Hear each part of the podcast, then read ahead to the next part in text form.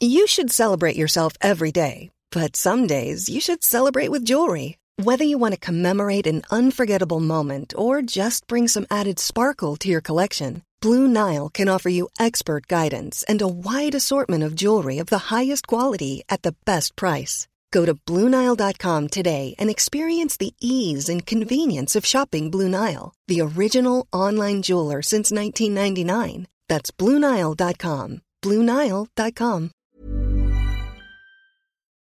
Chers auditeurs, Dear listeners, bonjour. welcome to Kumdashi Podcast Season 5 Saison 5, dans le monde fascinant des architectes. and in the architectural projects. Je suis Anne-Charlotte Deponte, passionnée d'architecture et docteur des universités en histoire de l'archi. I am one of the spokespersons of Anne Charlotte, who is a PhD in architecture history. Merci Thank you d'être avec moi aujourd'hui. to be with us today. Et And maintenant, now, lundi en français, place au talent. and Wednesday, let's talk projects. In English, of course.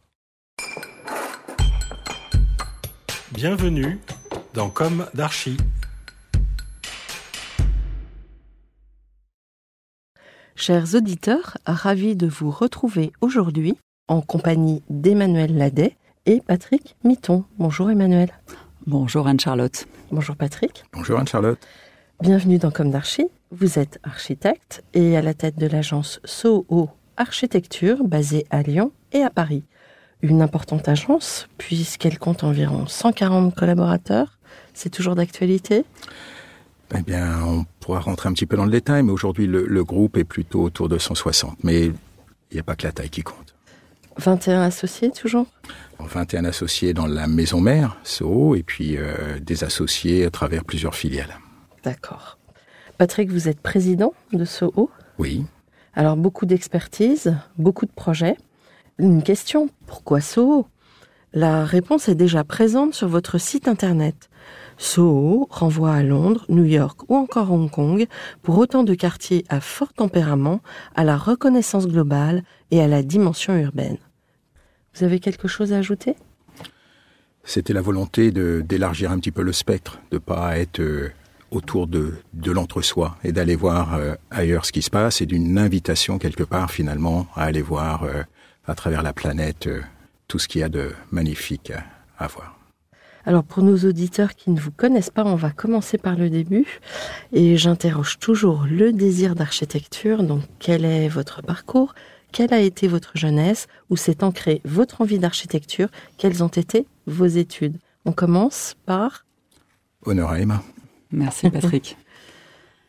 Alors, euh, désir d'architecture, il est arrivé euh, pour ce qui me concerne assez tard. On va dire euh, qu'il a été révélé par mon père. Mon père, je pense, aurait dû être architecte. Bon, il a été enseignant, je pense que son métier là, lui a beaucoup plu. Mais quand je vois comment il a vécu mes études, en tous les cas comment euh, il les a suivies, je pense que euh, mon père aurait pu passer son diplôme autant que je l'ai passé à l'issue. Donc euh, c'est comme ça que je suis rentrée dans l'architecture par hasard. Et puis euh, l'envie s'est construite quand même euh, au fil des années dans, je dirais, cette très belle exploration qu'a proposée euh, l'école. Euh, donc moi j'ai eu la chance d'être à l'école nationale d'architecture de Versailles. Donc euh, j'y suis euh, j'y suis entrée dans les années euh, 88, hein, 90. C'est une école qui euh, euh, je dirais proposer une approche différente de l'école classique des beaux-arts, voilà, avec une approche euh, très euh, sciences humaines et sociales, beaucoup de philo, donc évidemment de l'art, de la technique, une approche projet très poussée. Mais ce qui avait d'intéressant, c'est qu'on était vraiment baigné euh, dans une approche très déjà interdisciplinaire. Et je pense que ça, c'est quelque chose qui ne m'a jamais quitté depuis. Euh, finalement, comment exercer l'architecture avec une vision assez large euh, du métier. Euh, alors mon enfance, euh, on va aller rapidement parce que si on commence à rentrer, euh, bah, moi je viens d'une banlieue euh, calme et, et paisible. Je suis née à Rueil-Malmaison. J'ai vécu à Château et au Vésinet. Alors avec euh, quand même une petite chose que je voulais euh, spécifier, c'est que j'ai vécu proche d'une cité. Donc c'était amusant parce que je me suis un peu frottée euh, à, à ce monde finalement de l'urbanisme un peu dur, mais à très petite échelle, hein, parce que les Hauts-de-Château, ça n'a rien à voir avec certaines banlieues. Mais voilà, avec déjà ce contraste euh, de l'urbanisme d'un petit bâtiment dans lequel je vivais à côté d'une école maternelle et en effet de grandes barres d'immeubles avec tout ce que ça imposait et qui, qui crée déjà une fracture. Et puis après, donc, euh, je suis arrivée au Vésinet et le Vésinet, c'est un petit, comment dire, havre de paix, une sorte de cité-jardin où euh, avec de très jolies maisons, avec de très belles maisons. Et là, ben, un autre univers, un autre monde, et évidemment euh, une autre société. Et je pense que finalement, euh, le fait d'avoir vécu ces deux univers, voilà, très contrastés, très contrastés, ça m'a permis aussi de me dire que ben, finalement il fallait savoir euh, naviguer dans ces deux mondes. Et donc moi, euh, je suis très à l'aise dans les deux mondes. Et euh, bon, voilà, je pense qu'aussi mon approche d'architecture est nourrie aussi de ça, quelque part. Mhm. Voilà. Et donc, vous êtes rentrée à l'école Oui. Alors, je suis donc rentrée à l'école d'architecture bah, comme on le faisait à l'époque, c'est-à-dire qu'en fait, c'était assez simple à l'époque. Hein. On passait son bac, on s'inscrivait, il y avait de la place et hop. Et je dirais vraiment et hop parce que moi, quand je me suis inscrite en première année, c'était un peu à Paris pour moi. Et d'ailleurs, j'avais dit à mes parents, bon, j'essaye, mais vraiment sans conviction. Je, je voilà, je, je, ne savais pas si vraiment j'étais faite pour ça. Et finalement, je me suis vraiment euh, jetée dedans, c'est-à-dire avec bonheur, parce que c'était euh, finalement euh, la découverte d'un autre monde d'étudiants, voilà, un peu fantasque, de professeurs euh, voilà, qui euh, qui portait vraiment très haut les couleurs de l'architecture, hein, puisqu'en fait c'était quand même des, gens très engagés. Hein. Moi j'ai connu euh, toute l'équipe qui a été à l'initiative de cette école. Hein. donc que ce soit de, des personnes comme Elmi, Gerfagnon, enfin voilà, c'était quand même des figures tutélaires, hein, on peut vraiment le dire. Donc des très forts caractères. Et euh, il y avait déjà une réaction euh, à la ville de Versailles par rapport au côté très. Ah bah oui, ce qui était très, ce qui était très rigolo, c'était justement l'antagonisme de ce que portait l'école par rapport au cadre. Au cadre. Et mais ça aussi c'était intéressant finalement parce que finalement ça nous nourrissait quand même les petites écuries du roi, c'était quand même un cadre extraordinaire. On avait le château de Versailles pour s'exprimer, euh, pour euh, pouvoir dessiner, pour pouvoir euh, voilà se balader, etc. Et à, l'intérieur, nous avions des, des, gauchistes de première, voilà, qui, qui, nous ramenaient finalement une approche très sociale, très militante et très militante. Mais voilà, c'est, enfin, moi j'ai adoré ce contraste. Mmh. parce que c'était extrêmement intéressant. Nourrissant. Et nourrissant, oui. Et ça pose des tas de questions. Ça pose des tas de questions, bien sûr. Bien sûr. Et vous avez commencé après l'école en, dans une grande agence? Alors pas du tout. Bah, moi je suis euh, voilà, j'ai continué mon petit parcours. En fait, moi j'ai eu la chance de travailler très tôt. Euh, c'est aussi euh, la chance qu'on avait à l'époque de pouvoir travailler assez facilement dans les agences. Donc j'ai commencé en fait à travailler dès la première année à être euh, vraiment gras de papier. Hein, euh, mais euh, cette expérience simple bah, m'a permis vraiment de comprendre comment fonctionnait une agence à petite échelle. Donc j'ai travaillé dans une agence où il y avait cinq personnes. Euh, mais j'ai tout fait dans cette agence. J'ai fait du secrétariat, j'ai fait du tirage de plans, j'ai et puis de fil en aiguille, j'ai en effet euh, bah, fait des choses un peu plus complexes.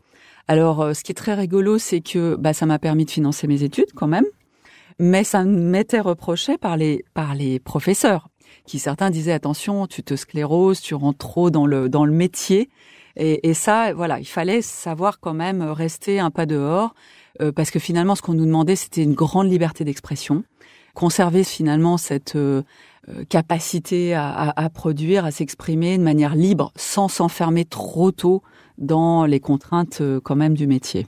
Voilà. Donc euh, après, ben ça m'a permis d'être libérale très tôt puisque euh, cette expérience a fait que je me suis installée très vite. Et puis euh, cette expérience libérale ne me convenait pas. Très vite, j'ai voulu m'associer, mais j'ai pas trouvé l'associé.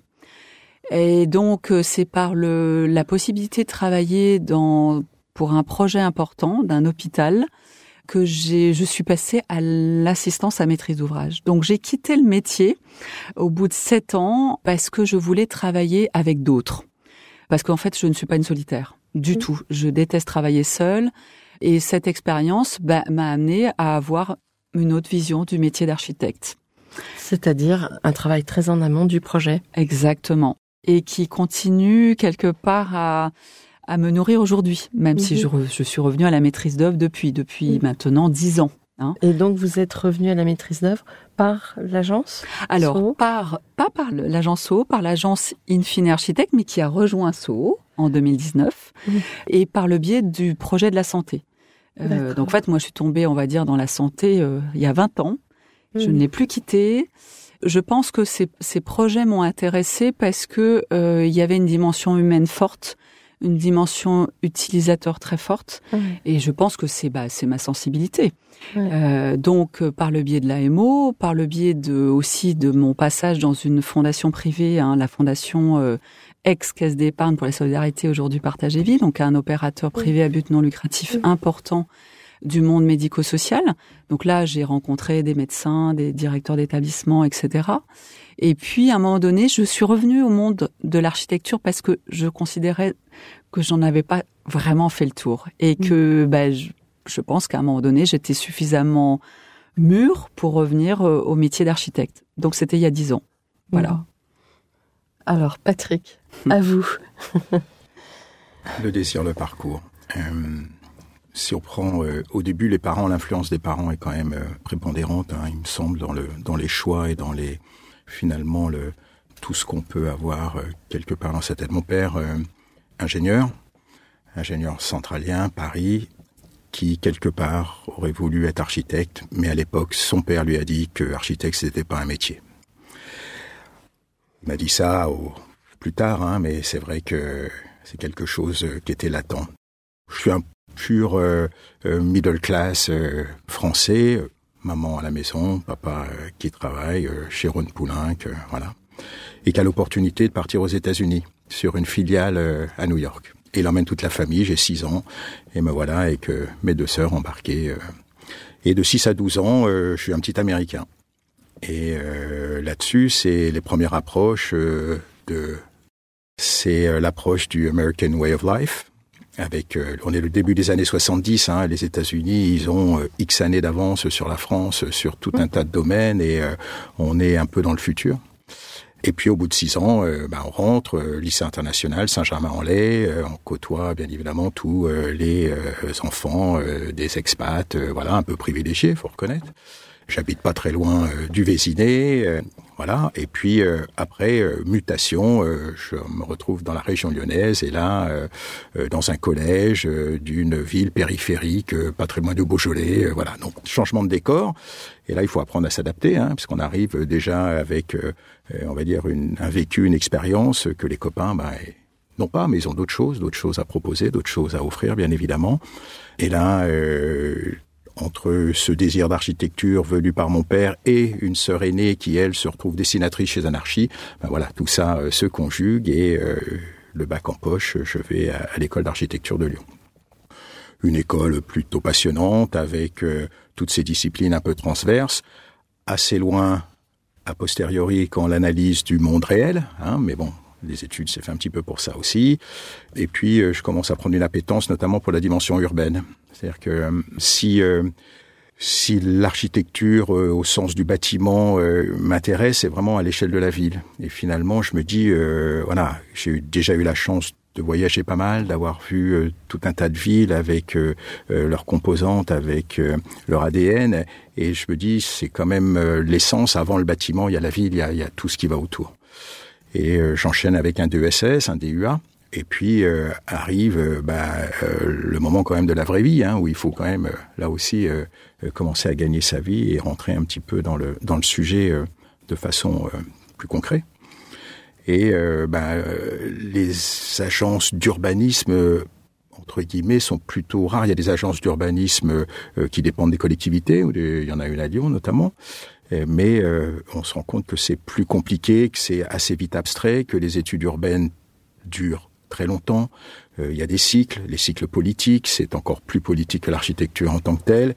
Et euh, très clairement, à un moment, je me dis, bon, ça va être compliqué. Et après, c'est au gré des rencontres et des opportunités où j'arrive à démarrer dans une agence euh, auquel je, je m'attaque à la réhabilitation de logements. C'était la grande époque euh, de réhabilitation des grands quartiers, des quartiers, hein, autour de, de Lyon notamment, avec euh, les subventions, ça s'appelait les Palulos à l'époque. Mhm. Et je me retrouve à, en responsabilité assez jeune, voilà, sur des réhabilitations de 100, 200 jusqu'à 300 logements euh, où on va chez les gens, c'est des réhabilitations site occupés, donc euh, avec une dimension sociale forte et euh, tout ça amène une connaissance, une richesse de l'autre qui est insoupçonnée. Alors c'est vrai que le geste architectural est plus un peu plus subtil, on refait quand même les façades, on change les fenêtres, on intervient sur les salles d'eau, des choses de ce type-là. Le curseur est plus ou moins élevé sur la quantité et la nature des travaux, mais ça permet vraiment une immersion chez chacun. Dans le tissu social. Absolument. Et ça, c'est une, une grande leçon. Et euh, pendant, puis, je fais ça pendant. J'imagine aussi une expertise sur le patrimoine euh, des années 60. Alors oui, euh, j'ai même fait du Tony Garnier, donc Ah euh, du patrimoine du début du siècle, la cité Tony Garnier à Lyon. Ah oui. Donc, euh, mais oui, ça permet de voir un peu et les bons côtés, parce que néanmoins, euh, ce patrimoine, il avait euh, souvent euh, des plans de logement qui étaient pas inintéressants. Il avait souvent euh, des espaces extérieurs euh, qui étaient plutôt euh, bien pensés. Euh, Voilà. Après, c'est vrai que le contexte euh, énergétique et constructif et social était différent, mais euh, voilà, ça permet aussi de- d'amener euh, une réflexion et un certain respect par rapport à ce qu'ont fait euh, les anciens. Alors comment vous arrivez à la présidence de Soho? Si je j'ai toujours cru en l'équipe. J'avoue que euh, j'ai depuis mes études une certaine incompréhension du confrère qui s'installe et qui met son nom sur la, sa plaque en bas de chez lui finalement et qui euh, dit ben voilà euh, je vais euh, en quelque sorte euh, mener euh, ma vie professionnelle derrière moi-même ou avec moi-même et éventuellement d'autres si j'arrive à, à les coopter. Pour moi c'est quelque chose qui je pense que c'est lié à, à l'approche anglo-saxonne où euh, vraiment on est plus dans des notions euh, d'entreprise et de société. Et c'est vrai que j'ai eu ce débat. euh, pour moi, euh, l'entreprise d'architecture est quelque chose qui existe. C'est-à-dire que euh, j'ai eu des discussions avec des confrères où pour eux c'est antinomie. Comment est-ce qu'on peut euh, opposer les deux, etc. Et je crois que on est dans un dans un contexte où finalement les deux peuvent se conjuguer. Et par rapport à ça, l'idée euh, d'entreprendre, euh, ben, c'est intéressant de faire ça à plusieurs, parce qu'on est plus intelligent à plusieurs, parce qu'on est plus fort à plusieurs. Et puis, lorsqu'on est plusieurs avec des générations différentes, on peut transmettre. Je vois aujourd'hui un certain nombre de confrères qui arrivent euh, proches de la fin de leur vie professionnelle euh, sans euh, avoir réellement euh, pris le temps de transmettre ou de penser à cette transmission.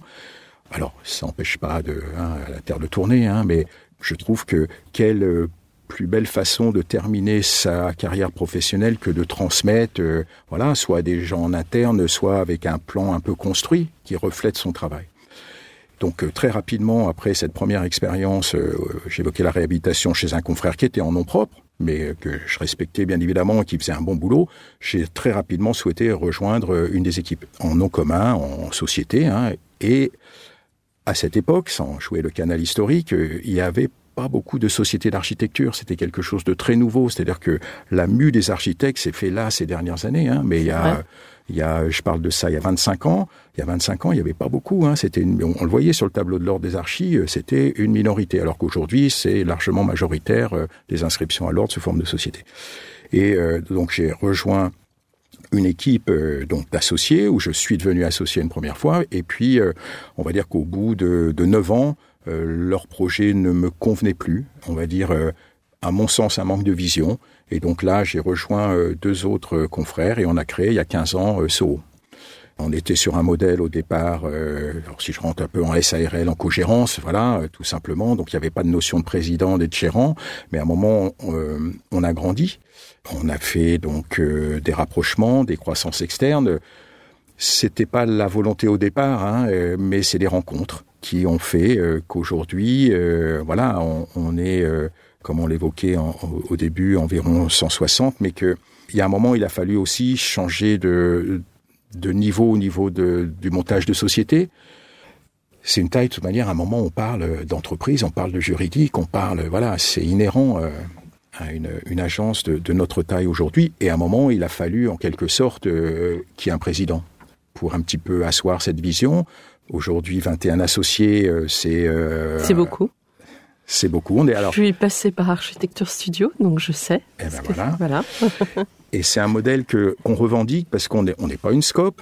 Euh, mais on est 21 associés et euh, l'idée c'est de prendre des décisions de façon collégiale, de faire un homme une voix, même si tout le monde n'a pas le même pourcentage euh, de la société, et de faire en sorte qu'on soit tous unis derrière une direction co-construite et co-choisie. Alors ça demande un peu d'énergie, ça demande un peu de temps, et pour autant, il faut rester réactif, flex, et pas se retrouver dans une impasse décisionnelle qui ferait que on n'arriverait plus à avancer.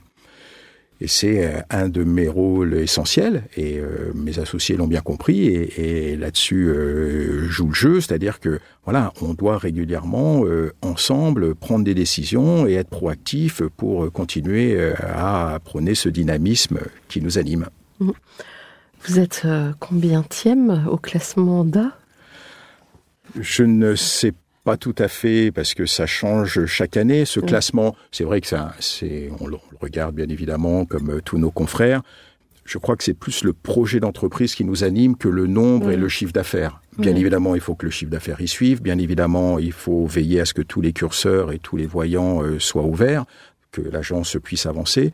Mais aujourd'hui, on, on, bâtit un projet sur lequel euh, on veut aller chercher de la pérennité pour pouvoir avancer et transmettre. Cette pérennité, elle a euh, deux grands chapitres. Hein. C'est les domaines d'expertise, c'est-à-dire la, la, variété des domaines d'expertise, de façon à ce que quand il y a un domaine qui prête un peu le flanc, eh bien, avec un peu de chance, il y a un autre domaine qui va porter.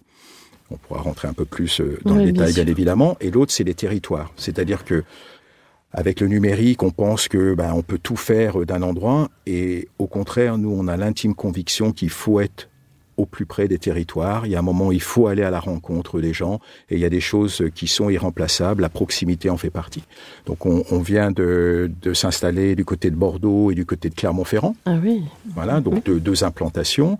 Et euh, l'idée c'est que voilà, sans parler de marche forcée, mais au, gré un petit peu, peut-être des rencontres, peut-être parce qu'à chaque fois, euh, l'idée c'est d'aller vers euh, ces histoires humaines, parce que nous, notre valeur ajoutée, c'est les femmes et les hommes euh, finalement qui composent euh, l'agence. Et c'est très important de d'avoir avec nous, à nos côtés, des personnes qui partagent euh, nos passions et, nos convictions. j'ai vu, alors vous avez une foule de projets. avant de passer au projet, j'ai cette question récurrente dans le podcast. Est-ce qu'aujourd'hui vous avez le sentiment d'avoir accompli ce que vous imaginiez à la sortie de l'école, Emmanuel? Pas du tout. Vous imaginiez quoi? Euh, Très honnêtement, je n'imaginais rien de particulier. C'est-à-dire que euh, je pense que euh, ma force dans le parcours professionnel, ça a été de finalement me laisser porter par les rencontres et les projets. C'est-à-dire que moi, je suis une personne qui aime les personnes, je pense. Euh, et donc, euh, si j'ai confiance, si je crois euh, dans le projet, j'avance. C'est ça qui me porte depuis longtemps. Donc, j'ai fait des choix à chaque fois parce que voilà, je faisais les bonnes rencontres. J'ai peut-être de la chance, mais je pense que la chance, ça se ça se suscite aussi quelque part. Donc, j'ai rencontré des personnes intéressantes qui m'ont permis d'avancer dans mon projet professionnel. Donc, comme mon projet professionnel, euh, il a été euh, très évolutif entre la sortie de l'école et là où je suis aujourd'hui. Alors aujourd'hui, je me suis un peu posée quelque part. Hein. Ça fait dix ans que je suis revenue euh, entre guillemets à la maîtrise d'œuvre, au métier. J'ai pas trop l'intention de le requitter, en tous les cas, tout de suite, parce que c'est vrai que bah, pour arriver là, je, sais aussi ce que c'est. Enfin, c'est pas, c'est quand même pas simple, mais c'est vrai que voilà, le, le parcours qui aurait pu l'imaginer à la sortie de l'école? Vraiment euh, impossible. Voilà. Je tiens à préciser, je ne sais plus si on l'a dit, mais vous dirigez donc, enfin, vous avez la responsabilité de l'agence de Paris. Oui, alors ça c'est pareil. Qui, qui l'eût cru? Voilà. Euh, bah, euh, je pense que si on m'a confié cette entre guillemets cette responsabilité, c'est que je suis certainement digne de confiance. Euh, non, trêve de plaisanterie. Euh, je, je, pense que à un moment donné, oui, une position s'acquiert euh, par le fil de l'expérience, par la confiance qu'on peut donner aux autres, déjà ses associés, son président, et quelque part euh, bah aussi à la confiance qu'on peut créer au sein d'une équipe. Moi, c'est vrai que le travail en équipe, euh, bah, vous l'avez compris, est très important pour moi. J'essaye en tous les cas au quotidien de faire passer cette euh, dimension que l'architecture se vit ensemble, se vit à plusieurs, se construit à plusieurs, qu'il n'y a pas une seule bonne idée, il y a des idées, il y a des idées qu'on confronte pour euh, réussir en, effet un projet. Donc c'est ça qui m'intéresse en fait, finalement, c'est la dimension humaine. Donc euh, c'est vrai que le fait aujourd'hui de, de, diriger Paris, bah, c'est une en effet une responsabilité que j'assume, qui me plaît, qui est pas toujours simple, hein, parce que en effet, euh, bah, Paris c'est aujourd'hui une trentaine de personnes. J'allais vous poser la question. Donc, euh, bah, 30 personnes, c'est déjà, déjà, pas mal. C'est une belle agence. C'est aussi, comme l'a dit Patrick, euh, être en capacité de faire travailler des équipes sur des projets très différents. Hein, quand on projette des, des, projets, voilà, de logistique, de logement et donc de santé, les approches sont différentes les clients sont différents. Néanmoins, il faut toujours avoir la même exigence de projet et faire en sorte que les équipes puissent, euh, en tous les cas, bien communiquer entre elles, même si on a des personnes qui sont en effet plutôt rattachées à des pôles, hein, pour euh, pour quand même avoir des équipes un peu constituées. Il est important que nous on conserve euh, cette capacité de transversabilité, d'échange et de voilà de savoir-faire, de connaissances partagées on a la chance d'être dans cette agence qui génère des projets multiples. Je pense que c'est important que nos collaborateurs le sachent, le vivent, parce que bah, c'est pas le cas de, beaucoup de, confrères et de consoeurs. Oui, oui, vous avez beaucoup de programmes à votre actif, vraiment beaucoup, et avec des programmes qui en général sont réservés euh, un certain type d'agence et apparemment vous déclinez quand même une palette très très large. Alors vous, Patrick, est-ce que euh, vous avez le sentiment d'avoir accompli ce que vous imaginiez à la sortie de l'école? Qu'est-ce que j'imaginais à la sortie de l'école? Euh, Au-delà de l'urbanisme et, l'amour de la ville au sens large que j'évoquais tout à l'heure, euh, je dévorais les revues japonaises d'architecture. C'était la grande époque des débuts de Tadao Ando et autres, et avec des bétons magnifiques. Et c'est vrai que j'en suis euh, euh, je m'en suis détaché par la force des choses. La vie après euh, nous met sur des parcours et nous fait faire des rencontres qui nous changent et qui nous font évoluer. Aujourd'hui, le, quand on regarde un petit peu dans le rétroviseur, il y a, il y a un, une belle trajectoire. En tout cas, il y a une espèce de, de fierté avec de l'humilité en même temps, hein, puisqu'il ne s'agit pas de. Mais c'est bien de dire qu'on qu'on est fier. Oui, je crois qu'en en France souvent c'est un petit peu mal vu, ambitieux, euh, fier, tout ça, c'est des mots on n'aime pas bien parce que, mais euh, euh, je le suis d'autant plus que j'ai su, avec mes associés, fédérer d'autres personnes autour de nous. on a su être euh, donner du sens. On a su euh, et on sait au quotidien euh, porter les équipes. Alors, comme le dit Emma, hein, il n'y a rien de simple et on va pas se mentir, mais on se remet en cause et ça nous permet de grandir et l'agence évolue et on a l'impression ensemble de franchir des paliers, de vivre de nouveaux moments forts, des moments partagés. Et finalement, euh, ça, ça nous remplit, ça nous nourrit et ça nous permet euh, d'aller de l'avant.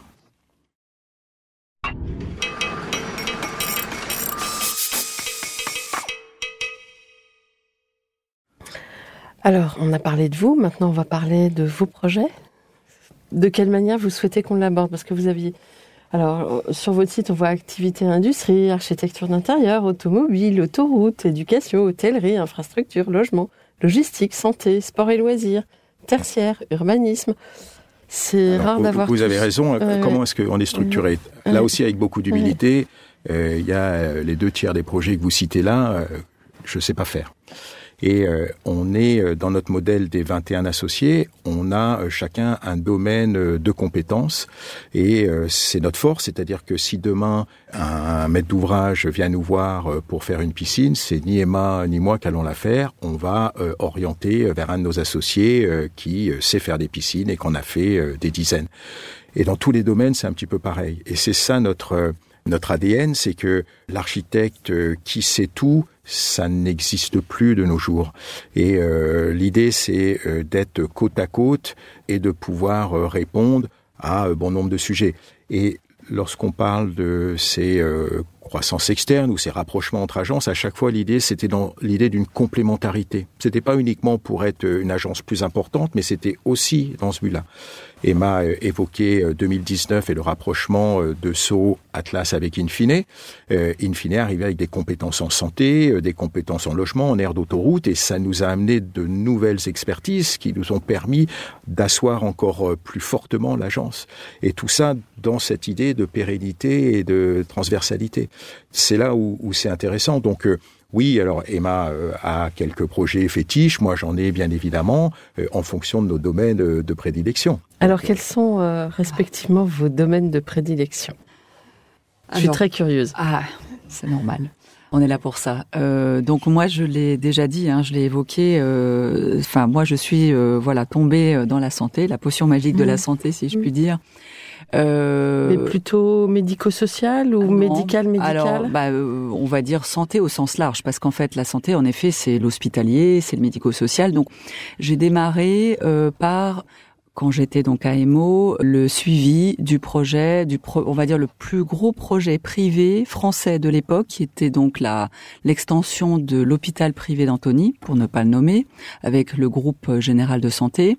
Et c'est vrai que c'était un, un, un, projet extraordinaire, puisque donc regroupement trois cliniques. Après, je dirais que c'est un grand classique dans ce secteur hein, privé, mais c'était un projet où il y avait des enjeux évidemment médicaux, des enjeux politiques, des enjeux sociaux et pour moi une approche extraordinaire puisque c'était un projet dans lequel il y avait euh, pas loin de 360 lits, euh, toutes les spécialités médicales, euh, 24 salles d'opération, euh, tous les pôles en effet ressources. Donc un grand plongeon dans, je dirais, le domaine hospitalier et en tant qu'AMO, la possibilité bah, justement de travailler avec le maître d'ouvrage, les utilisateurs, programmistes à l'époque et l'architecte, euh, qui était en fait mon ancien collègue avec lequel j'avais travaillé, donc je le cite, François Gachet, est, très intéressant parce que euh, bah voilà, j'ai finalement appris beaucoup de choses à travers ce projet. Donc, Sachant que c'est quand même très technique extrêmement technique, mais je pense que c'est avec des normes et des normes. Alors des, des normes. etc. Bon, mais en fait, finalement, certes, mais quand même, eh bien, il fallait intégrer ce projet dans un site contraint le long du RER. Euh, un ovoïde départemental qu'il fallait euh, en effet euh, franchir, un délai euh, complètement dingue et, et, on a eu en fait des, des, des, enfin, des entreprises en effet qui ont su répondre à ce délai avec justement une manière de faire en top and down très intéressant là aussi parce qu'au niveau constructif bon, là j'en ai vraiment aussi beaucoup appris beaucoup beaucoup moi j'ai suivi ce projet à plein temps pendant trois ans voilà. Donc ça, c'est vrai que ça a été fondateur, même si je n'étais pas en effet conceptrice de ce projet.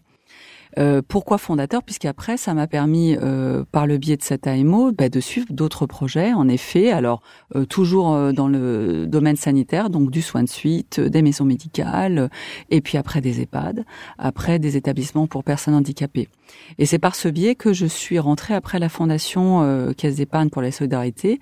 Et là, donc en tant que responsable des affaires immobilières, et là, ce qui avait d'intéressant, c'est qu'il fallait euh, quelque part mettre en œuvre un cahier des charges un peu guide euh, pour nos bailleurs sociaux qui construisaient pour nous. Donc en fait, je me suis retrouvée dans une position un peu tierce où finalement la fondation était exploitante, non pas maître d'ouvrage, s'adresse à des maîtres d'ouvrage publics pour construire leurs établissements, pour bénéficier en fait de, de, de des prêts aidés, etc. C'est des montages vraiment particuliers. Et donc, comment finalement être dans cette position tierce pour euh, finalement accompagner les futurs exploitants euh, dans euh, l'élaboration et l'expression de leurs besoins et faire le lien avec les bailleurs sociaux qui aussi ont un mode de fonctionnement bien particulier. Mmh. Bon, j'ai fait le tour de, du territoire national grâce à ça. Je suis même allée dans les euh, les territoires d'outre-mer. C'était extrêmement intéressant. Et puis surtout, c'est ce qui m'a permis, là encore, d'avoir du recul sur ces projets, parce qu'on dit, bon, un EHPAD lambda, c'est finalement toujours le même. Oui et non, parce que finalement, si on construit les EHPAD euh, sans se préoccuper de leur territoire d'inscription, donc là, ben, c'est l'architecte qui reprenait sa, sa casquette et sa sensibilité, eh bien, euh, finalement, les, les, résidents qui vont y vivre euh, ben, vont pas se l'approprier du tout parce que euh, ils ne vont pas reconnaître un habitat. Et donc aujourd'hui, on parle beaucoup de vision domiciliaire. Bah moi, j'appelle à l'époque, je l'appelais pas ça vision domiciliaire, mais euh, j'ai beaucoup beaucoup œuvré pour que les architectes qui travaillaient sur ces projets avec les bailleurs sociaux instillent vraiment bah, quand même un peu de milieu euh, dans lequel étaient inscrits ces EHPAD. Donc euh, faire un EHPAD en Martinique ou faire un EHPAD euh, à Annecy, bah, c'est pas du tout pareil. Euh, et c'est ça qui était intéressant en tous les cas dans, dans ces projets. Hein. Le médico-social est intéressant pour ça, très inscrit dans son territoire. Ouais. Voilà. Mhm. Euh, et puis, ben, je dirais qu'un autre projet que je pourrais citer, euh, c'est finalement le premier concours remporté quand je suis revenue à la maîtrise d'œuvre. Et là, ben, c'est un projet euh, donc euh, de restructuration, extension des urgences de l'hôpital Cochin. Alors pourquoi symbolique? Parce que ben, évidemment c'est le premier remporté en revenant à la maîtrise d'œuvre, mais c'est aussi un projet pour un évidemment un donneur d'ordre très important du domaine de la santé, la PHP, et aussi euh, voilà dans, dans, avec toutes les contraintes qu'on peut trouver dans ce type de projet. Hein. Donc euh, on est intervenu en site occupé, euh, on a vraiment euh, poussé le service au fur et à mesure qu'on a fait les travaux. Ce que j'ai beaucoup apprécié, c'est la chose qu'il faut retenir dans ce projet, c'est que j'avais en face de moi un donneur d'ordre, sachant, avec lequel on a pu dialoguer, avec lequel on a pu vraiment co-construire des décisions qui n'étaient pas simples. Et ça, c'est vraiment ce que j'apprécie. Voilà, quand j'ai en face de moi un, un maître d'ouvrage, un vrai maître d'ouvrage. Mais est-ce que vous avez le temps entre la direction d'équipe, parce que vous dirigez une agence, et ce type de projet qui est quand même très prenant Alors, Alors, ben, on est ouais. tous, euh, on est tous, Ouais. on continue tous à quelque part à superviser nos projets. Alors évidemment, euh, on a en dessous des équipes euh, bien structurées. On a euh, des animateurs de pôle, on a des chargés de projet, donc on a des personnes qui sont aguerries à ce type de projet et qui sont capables de prendre en main les projets. Néanmoins, il est vrai que je continue à garder un œil, même si voilà, je suis moins au dessin, moins au design, moins au développement de projet, mais euh, c'est vrai que la relation client, les échanges avec les équipes, euh, voilà, je, je reste quand même très impliquée dedans. Vous avez quoi comme projet d'actualité dans ce type Ah. de programme Eh ben, Ou des livraisons euh, alors, à mettre en avant Aujourd'hui, on est plutôt sur des phases de développement de projet. On a un concours aujourd'hui sur euh, de, de reconstruction d'un soin médical de réadaptation pour les UGCAM. Voilà, un très beau projet euh, dans le 77. Et puis euh, on a aussi des projets, euh, alors un très joli projet qui est un petit projet d'une extension d'une unité pour des tout petits en cardiologie dans un site magnifique, un site naturel euh, classé euh, au sud de Paris, au Loge en Josas. Ah, voilà.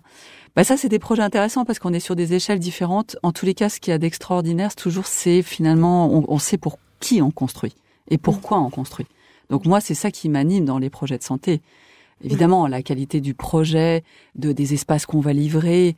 On sait que les projets de santé sont très avant tout fonctionnels, mais au-delà de la fonctionnalité, l'esthétique est importante, euh, la, la qualité des, des espaces, de la lumière, etc., qui participe complètement de euh, l'acoustique de évidemment l'acoustique euh, aussi participe complètement à, à, à la manière dont les, les, les patients, les résidents vont pouvoir euh, y vivre et être soignés. C'est juste fondamental. Et vous, Patrick, vous parliez euh, d'une appétence pour l'urbanisme.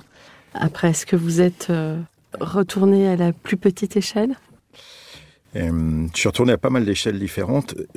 C'est vrai qu'on a la chance d'avoir une super équipe. Hein. Alors c'est, euh, on a des, des collaborateurs qui sont engagés, qui maîtrisent leur sujet.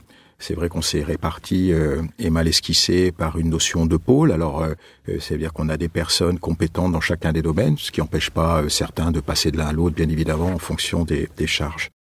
C'est quoi l'intérêt d'être un peu nombreux? C'est aussi d'avoir des fonctions transversales, c'est d'avoir des infographistes en interne, une maquettiste, des archives d'intérieur, euh, des gens capables de suivre les travaux, un BIM coordinateur, un BIM manager, etc. Finalement, c'est d'avoir euh, euh, tout ce savoir-faire et au gré des projets, de pouvoir euh, les faire intervenir plus ou moins en fonction des sujets et des attentes euh, des maîtres d'ouvrage. Puisque comme vous l'avez perçu, selon la nature des projets, on a une palette de maîtres d'ouvrage complètement différents. C'est-à-dire qu'on ne fait pas un métier d'architecte, on en fait dix. Et c'est vrai qu'une maîtrise d'ouvrage public euh, d'un établissement de santé, c'est pas la même chose que le petit promoteur qui fait euh, et j'enlève rien aux promoteurs, mais qui fait 20 logements euh, en deuxième couronne. Et à nous de nous adapter à chaque fois, d'avoir la bonne réponse, euh, le bon vocabulaire euh, architectural par rapport à ça aussi. Donc il ne s'agit pas d'être schizophrène, mais il s'agit d'être en capacité de s'adapter à tout un tas de situations. Agile, ça tombe bien parce qu'on est aujourd'hui dans des environnements qui réclament beaucoup d'agilité. Et oui, et, quand on est nombreux, bah c'est, on peut penser que c'est un petit peu plus compliqué, et ça l'est sans doute un petit peu, et c'est notre travail, comme on l'évoquait tout à l'heure, de mettre en, place des, euh, des process qui font que euh, on n'alourdisse pas euh, le bateau. Mm. Si je devais parler d'un, projet emblématique, j'ai envie de parler d'hôtellerie. On vient de livrer un, un projet, c'est le Golden Tulip de Limonest, hein, qui est au nord de Lyon. C'est un projet où il y a un 4 étoiles, un 3 étoiles, donc en combo d'hôtel, comme on voit souvent. Mais c'est un hôtel qui est posé euh, sur sa parcelle, dans une zone euh, d'activité qui est en pleine mutation. Et euh, cet hôtel nous a permis de déployer beaucoup de nos savoir-faire à l'agence. C'est-à-dire que, que ce soit au niveau de la conception, bien sûr, de l'approche générale, de l'architecture, mais aussi de l'architecture d'intérieur, puisqu'on a eu la chance de pouvoir aller jusqu'au bout, et du suivi de chantier avec une mission complète. Et là, ce projet, du coup, il a été euh, en quelque sorte partagé euh, par bon nombre de personnes et en plus, on a pu y faire un séminaire puisque euh, bon, il y a une piscine, il y a un spa, il y a un séminaire, il y a un coiffeur. Enfin bon, c'est un petit morceau de, de, ville quelque part et tout le monde a pu en quelque sorte profiter de ce projet, l'appréhender, le vivre et finalement, ça c'est vraiment une, une, belle valeur ajoutée. Je suis un homme aussi du, du privé et du tertiaire et euh, je voulais évoquer le, le, projet de Linux, qui a été un projet marquant pour l'agence. Donc, euh, c'est le siège de Bleeding Danone, qui se trouve à Limonest. C'est un projet euh, qui a eu le Grand Prix Simi en, en 2017. Et c'est un projet que nous avons gagné main dans la main avec le maître d'ouvrage, DCB International, qui était sous forme de concours anonyme. C'est-à-dire que Danone, pour des raisons de confidentialité avancée à couvert. Et pour l'anecdote, on a fait un oral devant un jury. On ne savait pas qui étaient les membres du jury. Et c'était des jeunes du comité de pilotage de Danone parce que les dirigeants voulaient pas apparaître. Et donc, euh, on était en train de défendre un projet. Euh, voilà. Et on a eu la chance euh, de le gagner. C'est un projet aux formes courbes, très, très fluide, avec, voilà, des intentions un peu différentes de ce qu'on pouvait connaître. Et ce projet a, a, a, remporté un franc succès et on a pu bien évidemment les accompagner jusqu'à l'installation et euh, avec euh, voilà la, la, satisfaction finalement euh, euh des preneurs, des usagers et pour nous c'est le meilleur des retours. Peut-être un ou d'autres projets emblématiques à évoquer? On dit souvent c'est le prochain qui sera donc mmh. il y a beaucoup de choses sur les écrans, c'est vrai. On sait qu'aujourd'hui les projets prennent de plus en plus de temps à sortir, ils sont de plus en plus longs, c'est de plus en plus compliqué, que ce soit d'un point de vue euh, des montages ou de l'administration. Mais on peut citer par exemple le plus grand pôle moto euh, de France. Donc là, on change un petit peu de, rubrique hein, le long du, périphérique à Lyon. Euh, on va faire plus de 16 000 mètres carrés euh, de d'alvéoles pour les concessionnaires de motos et ça va être le plus grand site français regroupé à un seul endroit. Et, et tout ça, ça, ça, porte aussi l'agence dans cette nouveauté de programme, puisque bien évidemment, on a des projets de, de logement, de tertiaire, d'activité. Aujourd'hui, plus classique absolument, mais néanmoins euh, passionnant. Et aujourd'hui, on, on, sent aussi euh, la logistique sur laquelle on est, qui évolue, avec de la logistique qui se rapproche des centres urbains, et notamment euh, en Ile-de-France, qui commence à prendre des étages, et euh, on change un peu de, de, paradigme par rapport à cette approche-là. Et c'est très intéressant. On a eu la chance d'être un petit peu au début de ce mouvement, hein, qui est encore euh, en phase d'ascension et qui n'est pas encore à un état de maturité, mais sur plusieurs dossiers où on va monter à R+, 3, 4, 5, 6, hein, pour faire monter des véhicules électriques qui vont récupérer des livraisons, etc., pour aller chercher cette logistique du dernier kilomètre baptisé aujourd'hui plutôt des immeubles d'activité urbaine, parce que bon, voilà, l'idée c'est c'est quand même de quelque chose qui est un peu calibré. Et en, on va dire sur les centres urbains nationaux, on va faire maintenant de plus en plus des bâtiments d'activité à étage ou même de la logistique ou de la messagerie à étage. Ce qui évite l'étalement urbain. Absolument. Hein, Et puis le dernier kilomètre, donc en cœur de ville. Voilà, absolument. C'est finalement des, des, nouveaux programmes qui apparaissent euh, au gré de l'évolution de la société. Instructif, bravo. Alors ma question suivante euh, va peut-être être pour vous l'occasion d'aborder euh, le développement durable et l'écologie. Quel éclairage donneriez-vous à tout à chacun pour appréhender le monde dans lequel nous vivons? On a le dérèglement climatique, la guerre à nos portes, euh, on a eu le Covid. Trois points de suspension. Qui répond? Moi, je vais parler euh, de ce que je connais un peu plus, hein, notamment euh, l'impact Covid hein, sur les établissements de santé. Donc, en effet, ce, Covid a eu pour effet de re-questionner beaucoup hein, les, pratiques et, aussi, du coup, la conception de ces établissements. Il y a eu des établissements qui ont pu s'adapter beaucoup plus que d'autres, d'autres moins. On s'est rendu compte notamment que parfois les, des établissements plus anciens s'adaptaient plus facilement que des établissements récents. Bref, ce qui est sûr, c'est qu'aujourd'hui dans les programmes, euh, on nous demande en effet cette possibilité d'adaptabilité en cas de pandémie, clairement, y compris dans les établissements médico-sociaux, c'est-à-dire que euh, des je dirais des espaces qui étaient un peu plus mutualisés, clairement aujourd'hui, ben, on nous demande, voilà, de, de, de re-questionner la question des maisonnées, euh, comment vivre au sein de ces établissements, la possibilité que finalement des petits groupes puissent vivre de manière autonome en cas de pandémie. Hein. Donc que tout le monde ne soit pas euh, voilà en permanence euh, avec tout le monde. Donc ça c'est un point clé parce que c'est pas du tout la tendance euh, qui était euh, celle av oui. avant la pandémie. On a eu aussi des questions autour de structures euh, mobiles, facilement montables, etc. Bon, on se rend compte que finalement l'hôpital éphémère. Bah, l'hôpital éphémère, il n'est pas si simple que ça à monter. Hein. Les flux. Et voilà. Donc, euh, alors il y a eu euh, en effet des projets intéressants. Hein. Ce sont les hospices civils de Lyon d'ailleurs euh, beaucoup et, et, les ingénieurs euh, hospitaliers français qui ont en effet développé ces réflexions. De toute façon, c'est extrêmement positif parce que finalement, on se rend compte que l'hôpital, on nous demande en permanence à ce qu'il soit mutable, transformable, alors, soit, mais ça voudrait dire quelque part qu'il faudrait qu'on réfléchisse à une structure la plus simple possible. Donc, euh, évidemment, il y a beaucoup d'architectes qui ont réfléchi à ça. Hein. Saunier a beaucoup travaillé là-dessus, hein, sur la fameuse trame qui permet euh, finalement une réversibilité euh, parfaite, que l'on fasse de l'hospitalisation, que l'on fasse du plateau technique, etc., etc. C'est très intéressant, mais on se rend compte que finalement, la mutabilité, la transformabilité absolue en architecture, elle a quand même ses limites. Hein. Euh, ou alors on fait des espaces euh, totalement indifférenciés, pourquoi pas.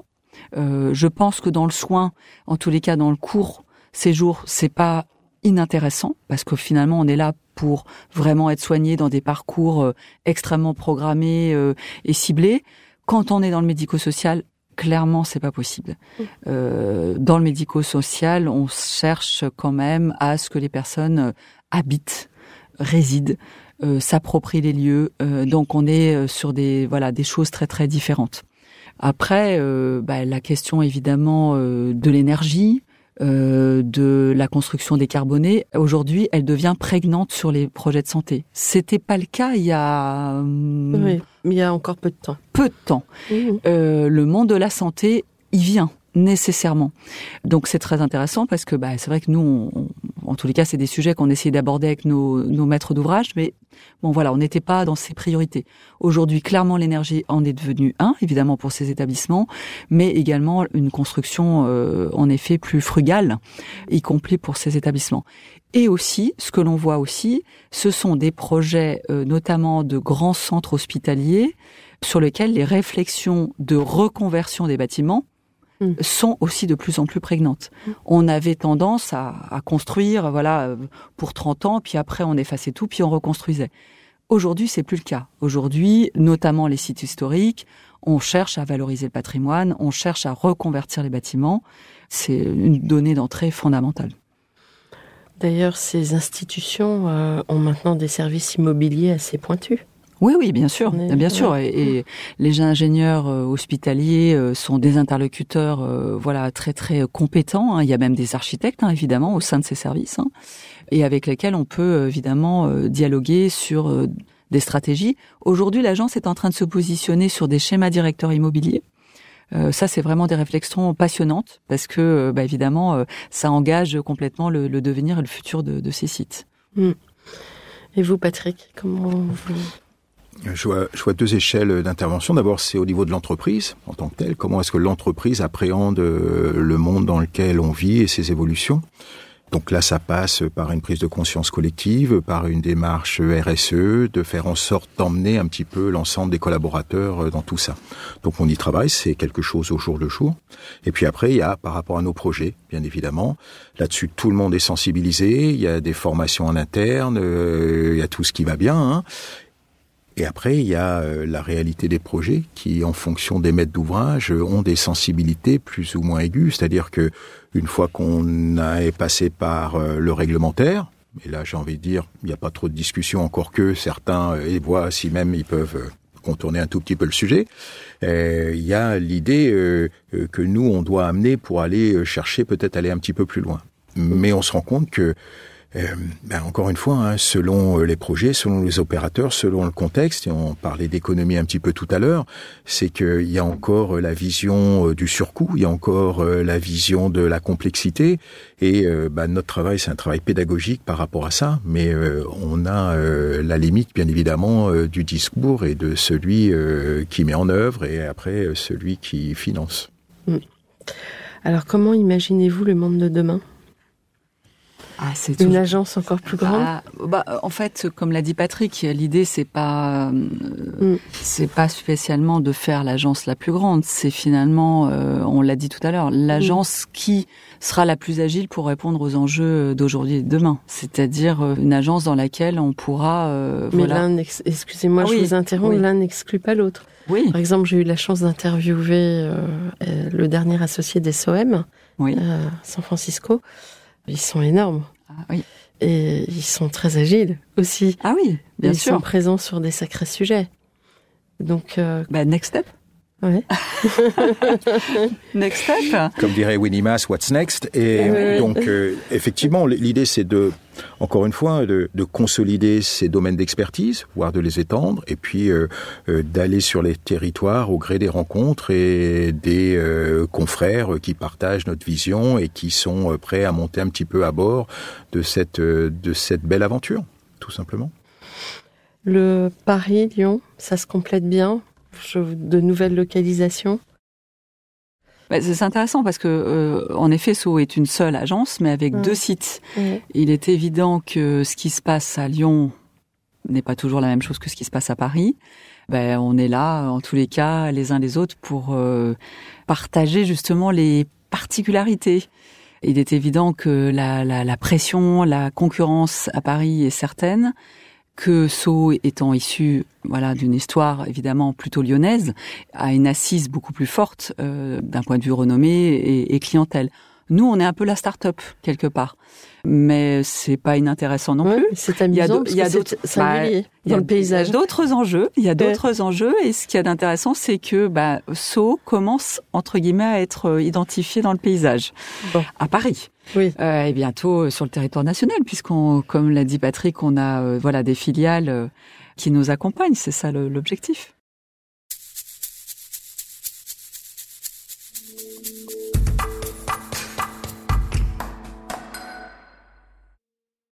On entend dire, je dis bien on entend dire que le monde de l'immobilier est en train de chuter là, de les plans de redressement, ça y est, on en parle. Est-ce que ça vous impacte au point de vouloir changer la vitesse de votre navire, si je puis parler ainsi? Euh, Alors, ce qu'on ressent, hein, ce qu'on ressent aujourd'hui, c'est effectivement dans tout ce qui touche au, logement résidentiel diffus d'opérateurs privés, clairement euh, là, euh, ça tousse. Mmh. Euh, ça tousse un peu fort. Sur les autres sujets, les opérateurs, les maîtrises d'ouvrage tiennent bon.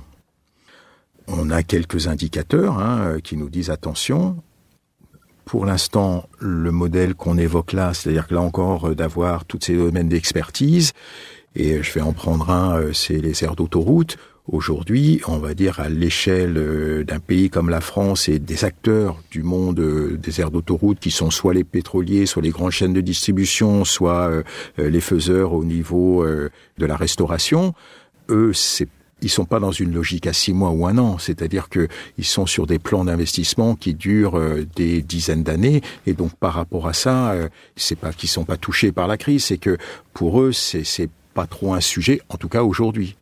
Voilà, donc euh, ça nous permet euh, d'ajuster. voilà, d'ajuster. Maintenant, on est vigilant. Les chiffres au sein des associés sont transparents. Tout le monde connaît exactement les curseurs où ils en sont. On a nos indicateurs et mois par mois, voilà, on avance. Et chaque fois qu'on prend une décision de faire avancer le navire, comme vous l'évoquez, c'est en connaissance de cause. Parfois, euh, le modèle, c'est il faut avoir un peu d'ambition, il faut travailler dur, il faut être euh, concis et clair dans ses propos, et puis il faut prendre quelques risques. Mm. Quel conseil donneriez-vous aux étudiants en architecture aujourd'hui? Euh, bah, Si je m'inspire de ma propre histoire, je dirais euh, suivez votre route. C'est-à-dire que bah, on se rend compte que aujourd'hui, beaucoup, beaucoup d'architectes ne font pas que de l'architecture au bout d'un moment. Il y a énormément d'architectes qui partent ailleurs. J'ai envie de dire tant mieux. C'est très bien qu'il y ait des architectes finalement un peu partout, pas que dans l'architecture euh, à proprement parler. Mais néanmoins, voilà, s'ils ont des convictions, s'ils ont euh, envie, en tous les cas, de s'engager dans ce métier, c'est clair qu'il faut s'y engager euh, pleinement avec voilà, un certain courage. Hein. C'est un très beau métier, mais qui n'est pas simple. Mmh. Donc euh, voilà, je, pense qu'il faut euh, avoir envie, euh, avoir des convictions et surtout s'écouter, aller là où on a envie d'aller. Finalement, la, jeune génération, bon, moi j'ai des exemples sous les yeux, voilà, de, de personnes proches qui sont de jeunes diplômés et qui aujourd'hui euh, sont pas en train spécialement de faire de l'architecture. Il y en a un qui fait de la musique, il y en a un autre qui se destine plutôt à faire du, du dessin.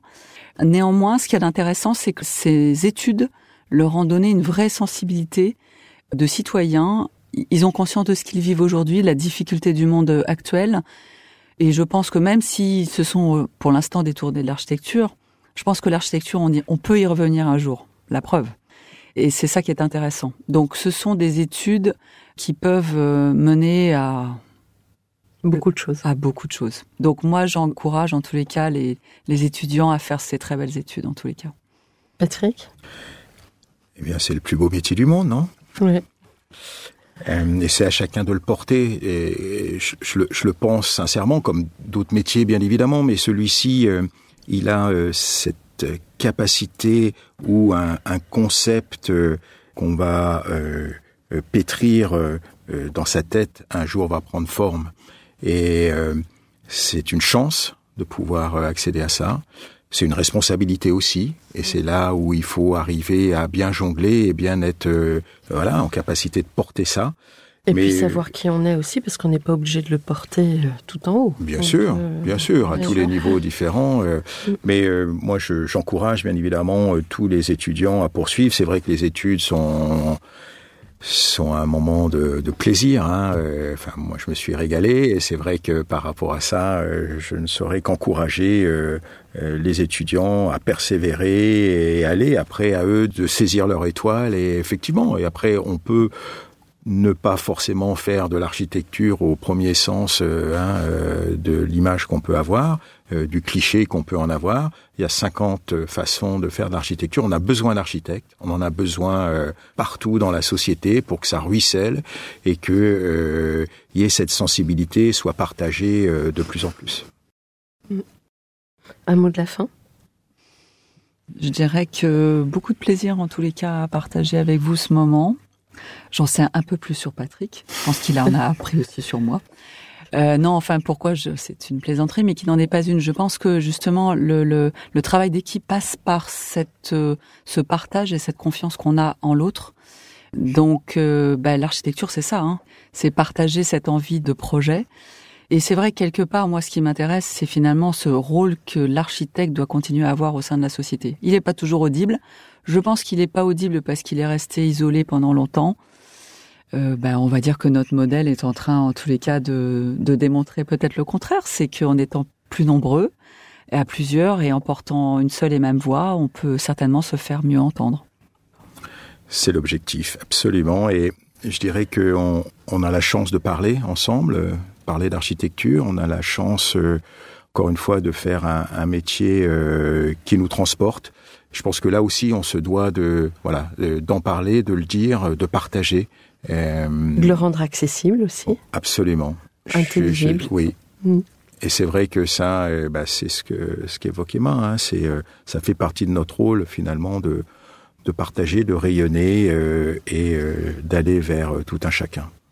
Écoutez, merci beaucoup pour ce témoignage qui est riche. Et puis, je souhaite à votre agence beaucoup de réussite. Chers auditeurs, merci pour votre écoute. Rendez-vous la semaine prochaine pour un nouveau numéro. D'ici là, prenez soin de vous. Au revoir. Au revoir. Au revoir.